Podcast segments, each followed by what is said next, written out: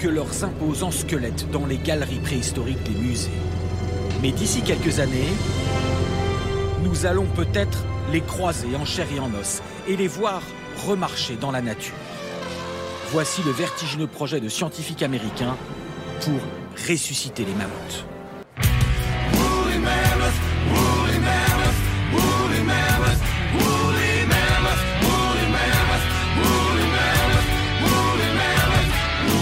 Espèce est éteinte il y a environ 4000 ans. Mais maintenant, l'animal est juste en face de toi. Et ce n'est pas un rêve. Cela pourrait devenir possible dans un avenir proche. Pouvons et devons-nous faire revivre le mammouth laineux et d'autres espèces éteintes? Radio Fenouil Stories. Et pour en parler, déjà, on va décrire le projet. On va regarder comment est-ce qu'on peut techniquement faire revivre des espèces qui sont éteintes depuis plusieurs milliers d'années. Et après, on va regarder, euh, doit-on faire revivre le mammouth laineux et d'autres espèces qui sont éteintes depuis super longtemps comment est-ce qu'on peut le faire biologiquement et est-ce qu'on a le droit de le faire éthiquement? C'est des questions qui que je me suis posées tout simplement et qui me semblent être assez intéressantes et on en parle aujourd'hui dans cet nouveau épisode de Radio Fenouil Stories avec vous. Merci de nous écouter. Et déjà, on va parler du processus biologique, genre comment est-ce que ça fonctionne, cloner des espèces qui sont éteintes depuis assez longtemps. Euh, comment biologiquement on peut le faire et après on va regarder c'est quoi les bénéfices qu'on attend et c'est quoi les risques qu'on pourrait avoir si on ressuscite des espèces qui sont éteintes depuis assez longtemps. Et à la fin, on pourra tirer un bilan, résumer et aussi se poser les questions morales de cette histoire. Est-ce que on a le droit de faire tout ça? Donc déjà, on va un peu parler de la question comment est-ce que ça pourrait fonctionner? Euh, et pour ça, quelques informations de base sur les animaux desquels on va parler aujourd'hui. Déjà, on va parler du mammouth laineux, qui est un mammifère et qui vivait au nord de l'Eurasie, donc c'est principalement la Sibérie, et au nord de l'Amérique. Et les premières espèces se sont formées environ il y a 800 000 jusqu'à 600 000 années de là. L'espèce elle est décédée il y a 3700 ans. Et euh, le cousin le plus proche qui vit encore aujourd'hui, c'est l'éléphant asiatique. Et euh, lui, c'est une espèce qui est encore en vie euh, aujourd'hui. on va aussi parler d'un oiseau pour un peu voir le pendant pour les oiseaux, comment est-ce qu'on peut faire. Et là-dessus, j'ai choisi l'exemple du dodo, qui est un oiseau assez symbolique parce que c'est l'une des premières espèces qui a été éteinte par les humains. Et c'est un oiseau qui a juste vécu à l'île Maurice. Et en fait, cet oiseau-là, il vivait depuis très longtemps. Et quand les premiers humains sont arrivés sur cette île en 1598, le dodo les a accueillis. Il n'avait vraiment pas peur. Il n'avait peur de personne parce que sur l'île Maurice, le dodo, c'était le chef. Il avait aucun ennemi. Donc du coup, les dodos, ils sont venus très très près des humains et les humains ils pouvaient facilement les chasser et les avoir comme euh, viande à manger et en plus les humains ils ont apporté des cochons ils ont apporté euh, des rats euh, qui ont tout simplement mangé les œufs du dodo. Les dodos ne pondent pas régulièrement des œufs. Du coup, cet oiseau-là, il avait aucune défense contre les humains et il a été très très très rapidement porté disparu car euh, le dernier rapport qu'on a euh, écrit sur un dodo date de 1690, donc moins de 100 ans après la première arrivée des hommes. Le cousin le plus près du dodo, c'est la tourterelle à collier qui est encore en vie aujourd'hui. Comment ça fonctionne du coup? Déjà on va regarder pour un mammouth.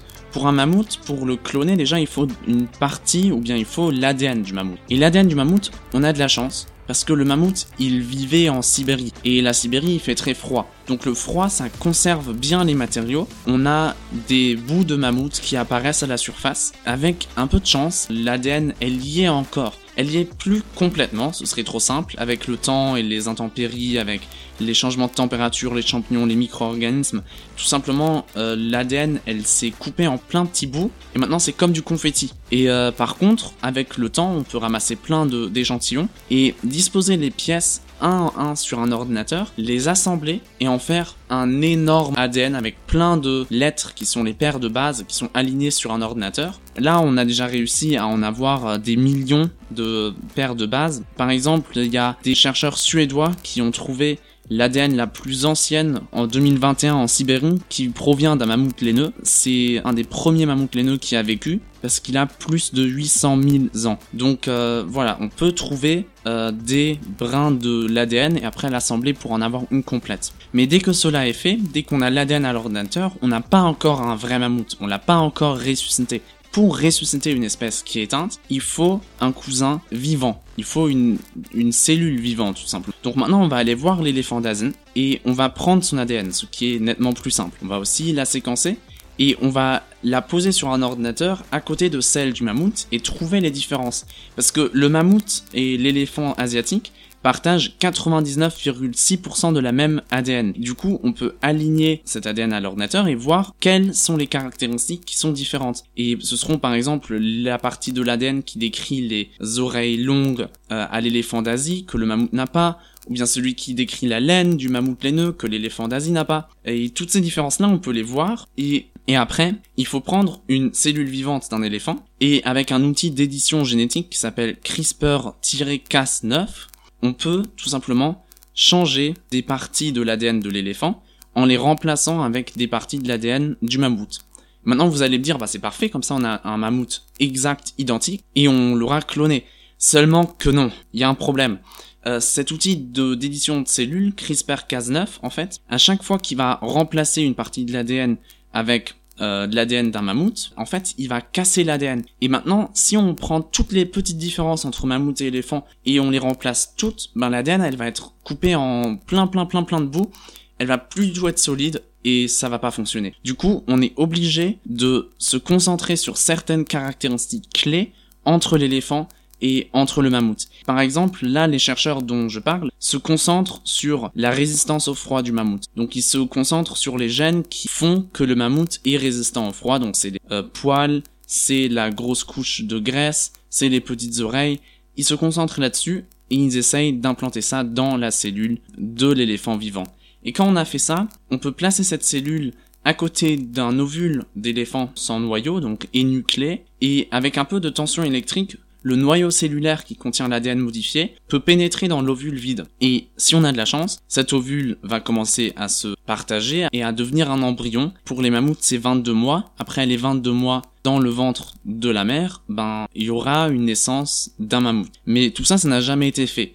Selon les experts, c'est possible de créer un premier éléphant avec des traits de mammouth à partir de 2027. Seulement, ils ont déjà dit quelques années en 2017 et on n'y est pas encore. Donc c'est à prendre avec des vraies grosses pincettes. C'est pas clair si ça va marcher. Parce que déjà, la mère porteuse, c'est très difficile. La question se pose si un éléphant d'Asie va accepter dans son ventre un mammouth ou un éléphant qui a été modifié génétiquement. Et l'autre possibilité, ce serait de faire de l'ectogénèse, c'est en gros faire pousser un embryon dans un utérus artificiel, mais là aussi on est encore en train de faire des recherches et c'est pas encore clair à quel point on va réussir euh, à avoir du succès là-dessus. Par contre, juste ce dernier pas-là du clonage a déjà été fait pour une espèce qui est encore en vie aujourd'hui, pour la brebis.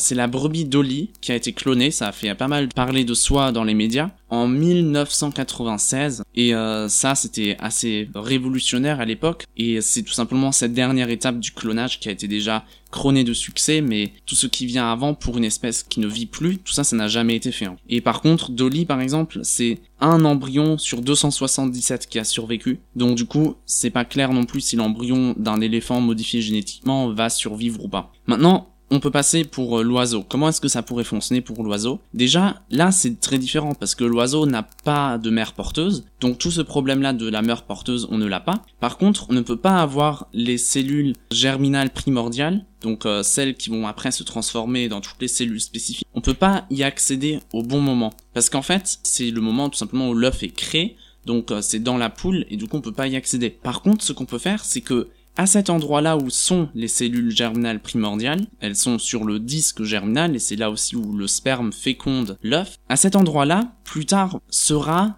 ce qui sera plus tard les premiers spermes du euh, coq ou bien euh, les premières euh, ovules pour, pour la poule.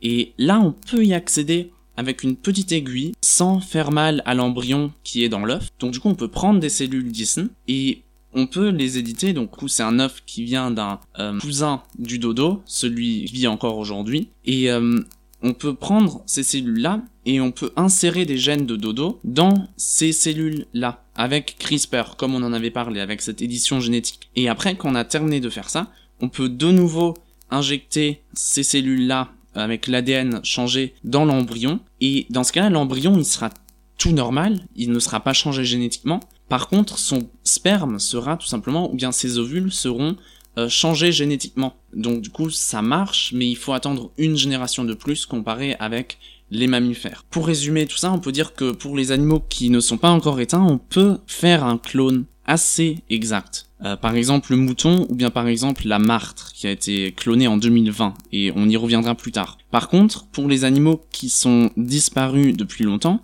on ne peut pas faire un clone exact possible parce qu'il faut toujours un spécimen vivant. Euh, on peut par contre imaginer de créer un, éléphant par exemple qui est du coup un cousin de l'espèce éteinte avec des caractéristiques de l'espèce éteinte mais ce sera pas un mammouth à 100%. Et encore d'autres raisons pour lesquelles un mammouth ne serait pas exact même si on réussirait à mettre tous les changements de l'ADN dans l'ADN de l'éléphant d'Asie. En fait, on est plus que notre ADN. La manière dont notre ADN est interprété, elle est en grande partie due à notre environnement.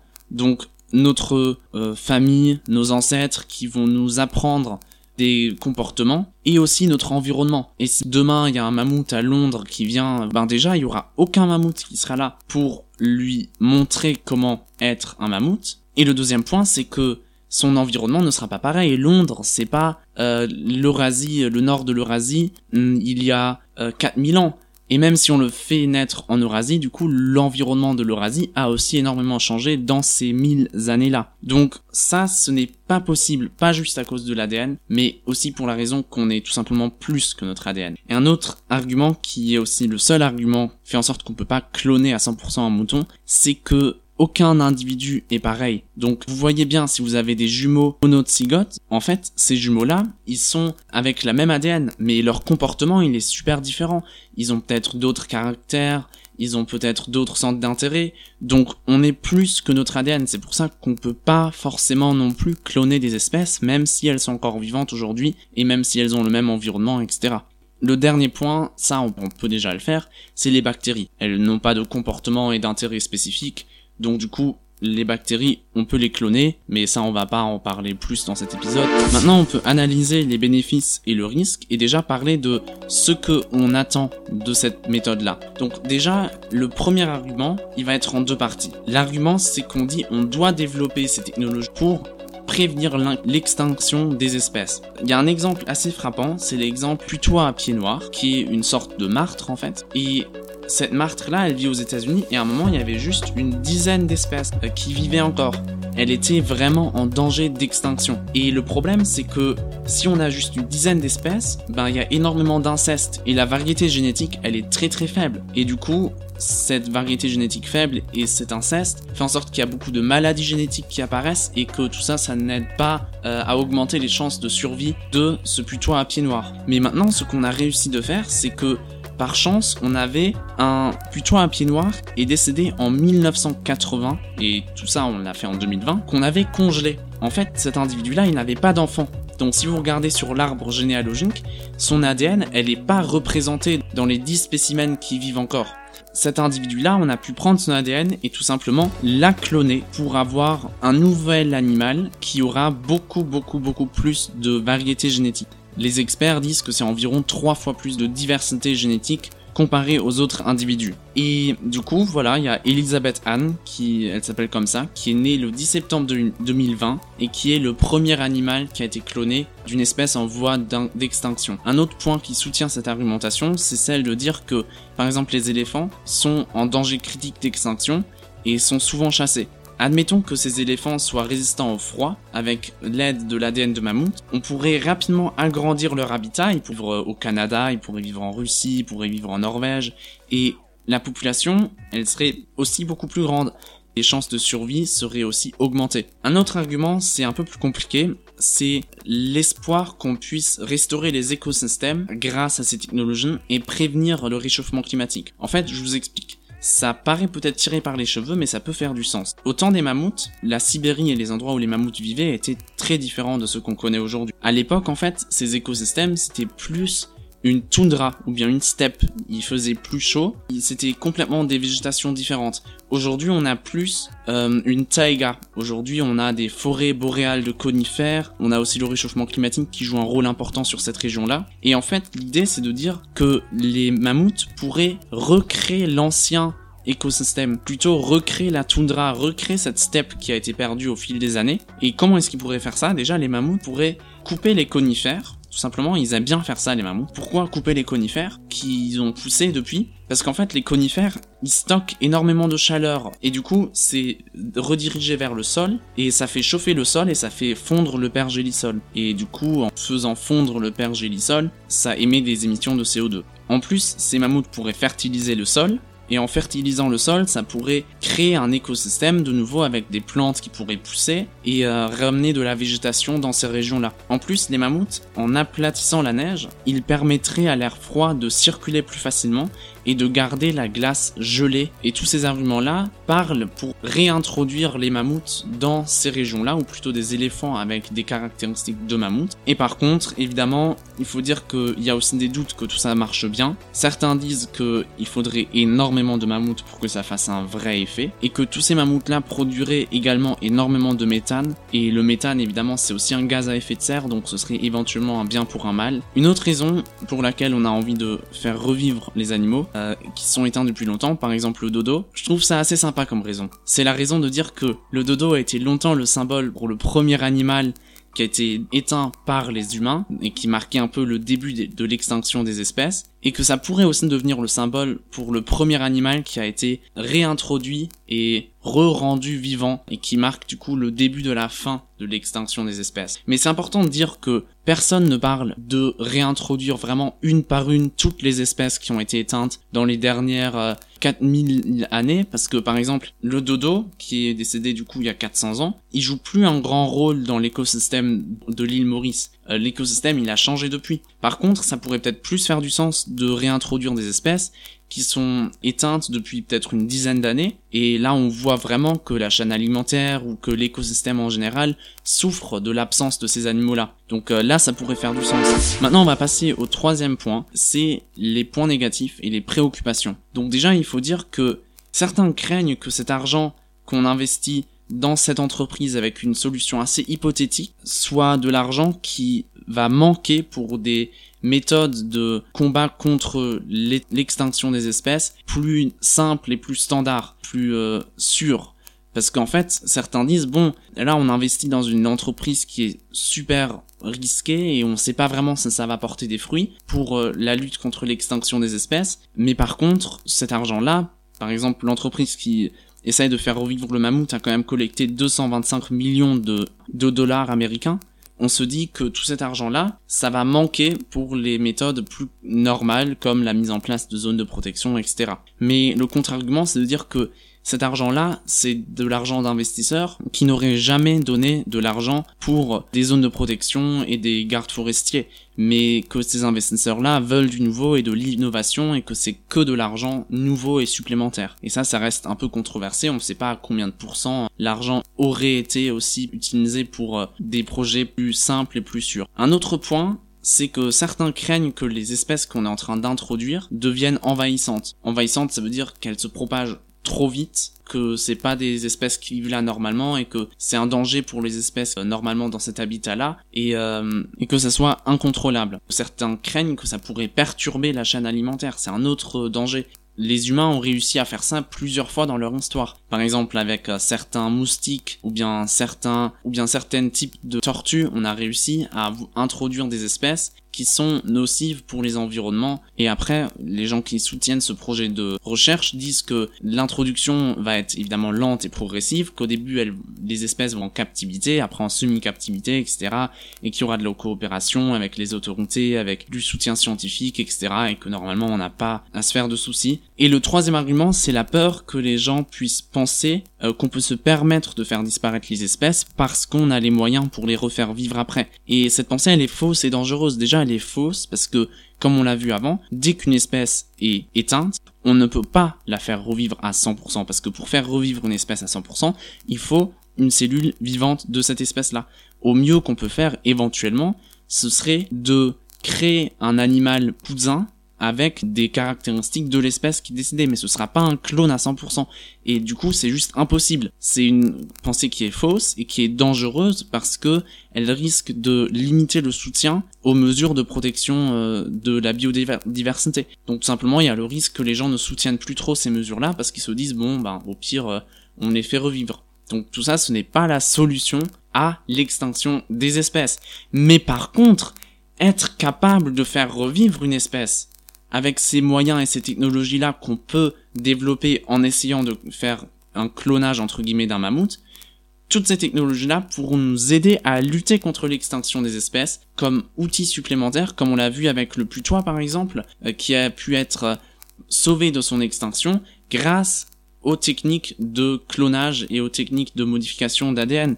Donc du coup, d'un côté, ça peut changer notre mentalité pour un mal, mais de l'autre côté, ça peut vraiment être un outil qui nous sert à faire des progrès. Et le dernier point, c'est euh, par exemple soutenu par euh, Tony Harridge, qui est biologiste d'évolution dans le Natural History Museum à Londres. Elle, elle a été demandée si elle voulait travailler avec le projet de résurrection des animaux, et elle a dit non, parce qu'elle dit tout simplement, je n'aime pas la certitude que vous avez à dire que ça va être utile. Moi, je pense que ça ne va pas changer le monde. Ça sera tout simplement inutile. Et elle craint aussi que c'est de l'argent qui va manquer après à d'autres parties euh, euh, de la lutte contre l'extinction des espèces. Maintenant, si on veut faire une conclusion, on peut déjà résumer et dire que on ne peut pas cloner des mammouths, on ne peut pas cloner des espèces qui sont décédées. On peut juste probablement créer un cousin.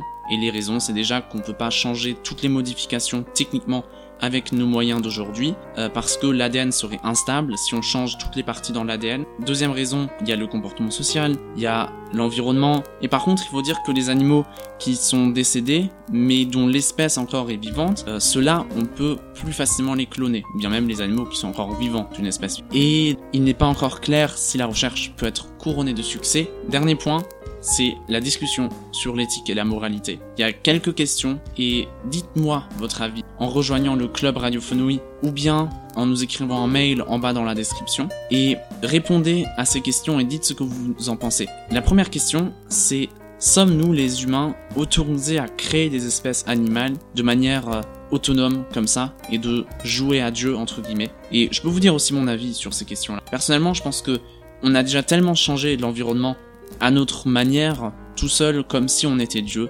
Enfin, je veux dire, on a avec le réchauffement climatique, avec l'extinction des espèces. Donc en fait, c'est juste un petit pas supplémentaire de changer des espèces encore avec de l'ADN, parce qu'on a déjà tellement changé des espèces, changé des écosystèmes, etc., avec nos moyens qu'on avait jusqu'à présent. Mais si ce petit pas peut nous aider à faire en sorte que certaines espèces ne meurent pas et à peut-être réparer nos erreurs du passé, je pense que c'est un truc qu'on peut tenter, je pense que ça peut être un truc qui peut être bien. Et euh, ça peut justement aider d'aller contre notre destruction, je pense que ça peut être un outil qu'on devrait, qu'on pourrait utiliser. La deuxième question, c'est est-il acceptable d'utiliser des êtres vivants pour la science? Et là-dessus, je pense que oui, c'est possible, mais il faut que ça reste pour la science. Et c'est plus facilement dit que fait. Souvent que la science, parfois, elle est ou souvent financée par les armées ou par des institutions un peu dans ce genre-là. Euh, je pense qu'il faut tout faire en l'humanité entière pour éviter que ces technologies-là soient utilisées à des fins militaires, par exemple. Donc, euh, si par exemple dans le futur on a des dauphins de guerre, ça existe déjà des dauphins de guerre, mais qui soient modifiés génétiquement pour encore tuer plus de personnes ou pour poser encore plus de mines, dans ce cas-là, je pense que c'est quand même un problème. Et là, ça c'est très très loin. Si on a des soldats par exemple qui sont modifiés génétiquement, je pense qu'on franchit vraiment une ligne qu'on devrait surtout pas franchir. Donc c'est à la communauté internationale en quelque sorte d'essayer de poser des limites pour dire que pour la science, cloner des animaux, pas des humains, mais cloner des animaux, c'est possible, mais pas pour les fins militaires. C'est un peu idéaliste, mais je pense que ce serait dans l'idéal la meilleure des solutions. La troisième question, c'est les mammouths, etc. peuvent-ils être heureux et est-ce que cela doit être important pour nous? Ça, je pense que c'est plus simple à répondre. Ça doit être important, comme pour tous les animaux, ça doit être important qu'ils se sentent bien. Faut pas que le mammouth soit seul. Faudrait cloner plusieurs mammouths et il faut évidemment respecter les lois actuelles en vigueur et aussi faire pression éventuellement sur les législateurs pour avoir des lois encore plus strictes. Et la dernière question c'est est-ce qu'on autorise quelques riches investisseurs à changer et à créer des espèces animales et à modifier les environnements et les écosystèmes comme ça tout seul? Là, ma réponse serait de dire qu'il faut aussi faire pression sur le législateur, voir, ok, on a un nouveau scénario, on peut cloner des espèces, on peut refaire vivre des anciennes espèces, et il faut des nouvelles lois qui encadrent. Et pareil, c'est très idéaliste, je pense que c'est très dur à faire, mais dans l'idéal, il faudrait que ces lois-là seraient au niveau international, parce que sinon ça sert pas grand-chose dans un monde très globalisé. Je pense que c'est important de coopérer avec les autorités, que ces entreprises-là soient obligées à coopérer avec les, avec les autorités. Et c'est aussi ce qu'ils disent. Colossal disent d'eux qu'ils veulent coopérer avec les autorités, qu'ils veulent coopérer avec les organisations non gouvernementales, avec les organisations du tourisme par exemple, en, sur l'île Maurice qui serait super content d'avoir le dodo de retour. Et euh, je pense que c'est important aussi d'avoir un débat dans notre société sur euh, cette question-là et sur ce qu'on veut autoriser à faire et sur ce qu'on ne veut surtout pas voir. Merci de nous avoir écoutés et euh, je vous ai mis comme d'habitude les sources que j'ai utilisées. Je vous les mets en description. Comme ça, vous pouvez voir. Vous pouvez également nous écrire un mail sur le mail qui est affiché. Et euh, voilà, vous pouvez nous contacter. N'hésitez pas à nous abonner au newsletter Radio Fenouille. Euh, pareil, je peux mettre un lien en bas dans la description. Comme ça, vous avez un mail dès un nouvel épisode. Et n'hésitez pas à nous abonner aussi sur euh, votre application de podcast préférée. Merci beaucoup pour tout et je vous dis à bientôt sur Radio Fenouille.